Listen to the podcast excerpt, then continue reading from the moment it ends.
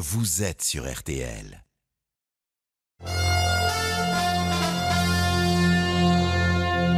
RTL.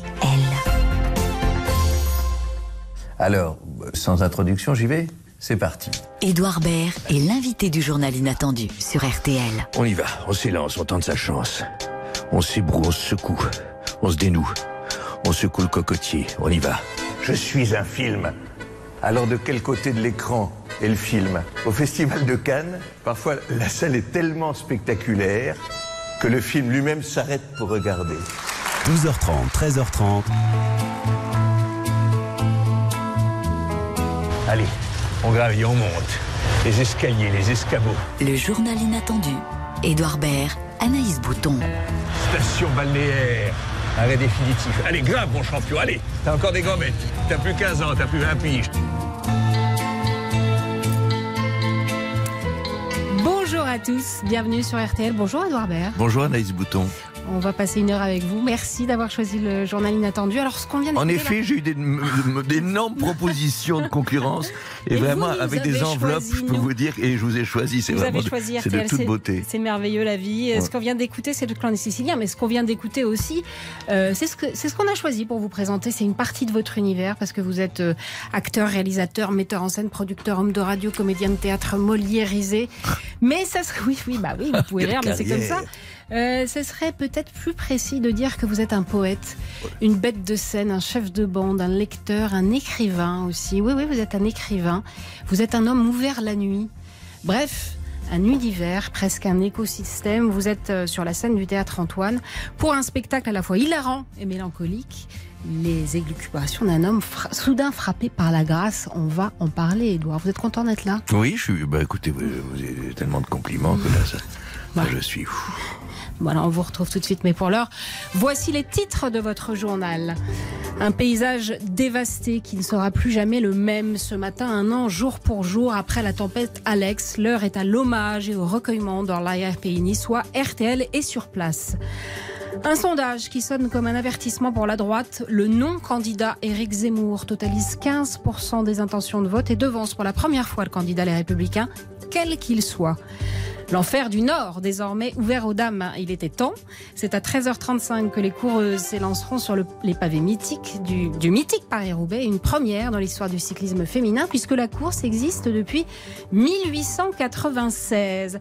La météo, va avec vous Valérie Quintin, beaucoup de pluie et 15 départements en vigilance orange. Ouais, cet après-midi et ce soir, ça part du Morbihan et de la Vendée jusqu'à Paris. On a déjà pas mal de pluie à l'heure qu'il est entre les Pays de Loire et la Bretagne. Vraiment, il tombe des courges et ça va être comme ça le cas toute la soirée, toute la nuit prochaine et même demain matin. On va avoir un gros cumul de pluie sur toutes ces régions dans les prochaines 24 heures. Dégradation qui ensuite filera vers l'est et vers le sud demain. Mais en attendant, dans l'est et dans le sud, eh ben, tout va bien. La journée sera bien ensoleillée. Même différence au niveau des températures cet après-midi. 18 degrés en Bretagne, 27 à Biarritz ou encore à Ajaccio, 19 à Paris et 25 degrés pour Lyon et Bordeaux. Et il tombe des courges. Faut Oui. bien attention Je dans le. hein, ne le- pas, il tombe des halbards, il pleut comme vache qui pisse, oui. Ouais. Mais, il tombe des courges. Bah oui, mais c'est pour ça je voulais innover un petit peu. C'était très beau. C'était ça ou les patates Merci beaucoup Valérie Quintin.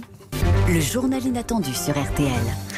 C'est la catastrophe naturelle qui a provoqué le plus de dégâts en France métropolitaine depuis la Seconde Guerre mondiale, selon les experts. Il y a un an, la tempête Alex s'abattait sur l'arrière-pays niçois et provoquait des crues dévastatrices dans les vallées de la Roya, de la Vésubie et de la Tinée, où 13 000 habitants se sont retrouvés coupés du monde. Le bilan 10 morts, 8 disparus, de routes emportées, ponts détruits. Les dégâts sont estimés à au moins 1 milliard d'euros. Michael Lefebvre, vous avez suivi une messe à Tende, dans l'une des villes les plus touchées par la catastrophe. life. Oui, et c'est sous un franc soleil, un ciel magnifiquement bleu, tranchant tellement avec cette maudite météo du 2 octobre 2020 que près de 300 personnes se sont rassemblées pour cette messe à l'intérieur et à l'extérieur de la petite chapelle de Notre-Dame de la Visitation. Une chapelle qui borde la Roya et qui est restée intacte alors qu'autour d'elle tout n'est encore que chaos.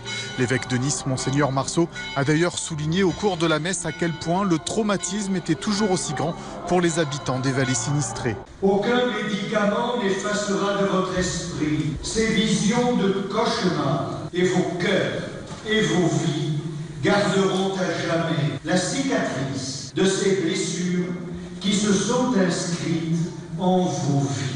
Parmi les personnes présentes, des élus mais aussi des familles endeuillées. Nicolas, le neveu de Paul Giordano, le berger de Tende, emporté par les eaux en furie, a fait part de son émotion. Ça participe aussi à faire le deuil, oui, puisque comme on n'a pas retrouvé le corps, euh, on n'a pas pu faire le deuil euh, comme, comme il faut. Et aujourd'hui, ça participe aussi à, à faire ce deuil-là et à repartir, euh, à revivre une vie entre guillemets normale. Une sculpture en mémoire de son oncle et des 18 disparus de la tempête Alex a ensuite été dévoilée après la lecture d'un message du pape François. Michael Lefebvre attend pour RTL. RTL événement avec vous dans les Alpes-Maritimes. Vous retrouvez tous les reportages de Michael Lefebvre sur le site rtl.fr. Pendant ce temps-là, il monte, il monte. Éric Zemmour et pourrait bien faire imploser la droite. Le polémiste totalise 15% des intentions de vote sans être candidat selon un, un sondage Ipsos Soprasteria pour le Parisien aujourd'hui en France. Bonjour Marie-Bénédicte Allaire. Bonjour Anaïs, bonjour à tous. Alors Éric Zemmour talonne Marine Le Pen et devance pour la première fois le candidat Les Républicains, et quel qu'il soit. Oui, c'est un petit coup de tonnerre. Dans cette enquête, le polémiste se hisse au troisième rang. Il se rapproche de Marine Le Pen, toujours deuxième, mais à seulement 16-17%. Et pour la première fois, tous les candidats potentiels de droite sont dépassés. Xavier Bertrand, 14%, Valérie Pécresse ou Michel Barnier à 2-3 points de moins. Selon Ipsos, seul Emmanuel Macron conserve son socle à 24-25%. Alors si le polémiste n'est pas candidat, en revanche, le président sortant et Marine Le Pen font jeu quasi égal et le futur candidat LR, quel qu'il soit, arrive en troisième position. Il faut rester prudent. À un ou deux points, on est dans la marge d'erreur. Un sondage, répétons-le, c'est une photographie à un moment donné. À six mois du premier tour, par exemple, en 1995, Édouard Balladur faisait la course en tête. Il a été éliminé. Et en 2002, Jean-Pierre Chevènement était à 14%. Il a fini à 5%. N'empêche, cette enquête risque de faire tanguer le bateau chez Marine Le Pen comme à droite. Merci Marie-Bénédicte Allaire du service politique de RTL. Il n'est pas en campagne, lui, mais ce matin, c'était tout comme. Séquence dédicace et bain de foule pour Nicolas Sarkozy à la librairie Lamartine dans le 16e arrondissement de Paris. L'ex-président, condamné jeudi à un an de prison ferme pour financement illégal de sa campagne en 2012, reste une référence pour la droite et continue de déchaîner les passions. Nerissa et Mani, vous êtes en direct sur place. Nicolas Sarkozy, plus combatif que jamais, est touché par l'enthousiasme de ses fans. Oui, Nicolas Sarkozy est arrivé sous les applaudissements et les déclarations d'amour d'une centaine de personnes venues faire dédicacer leur Bonjour, livre. bonjour à tous. Bonjour. Un accueil chaleureux qui donne le sourire à l'ex-président condamné cette semaine dans l'affaire Big Malion. Je me sens bien. Et vous savez, les gens, on leur raconte jamais d'histoire. Ils comprennent la vérité. Moi, je veux pas faire un bras de fer avec qui que ce soit. Je veux l'application du droit. Mais c'est merveilleux un samedi euh, de voir cet enthousiasme, cette joie. Pour le reste, on va se battre. La vérité va finir par triompher. Je suis persuadé. Il faut être calme. Que la vérité triomphe, c'est aussi le désir de ses admirateurs venus le rencontrer. C'est important de lui montrer notre amitié, notre soutien. Sa condamnation euh, m'a encore euh, raffermi dans le fait de venir. Donc c'est pour ça que je suis arrivé très tôt pour le voir, parce que c'était pour moi très important de, de montrer que on était tous euh, avec lui euh, pour défendre la liberté euh, de la justice. Et l'ex-président a, par ailleurs tout, refusé tout commentaire politique sur la future campagne présidentielle. Nerissa Emmanuel à librairie Fontaine à Paris pour RTL. À Avignon, enfin, la République En Marche s'organise pour son campus de rentrée sous très haute surveillance policière. On annonce 4000 militants et une vingtaine de ministres dans la Cité des Papes. Pour ce qui ressemble bien à un coup d'envoi de la campagne, l'heure est à la mobilisation générale.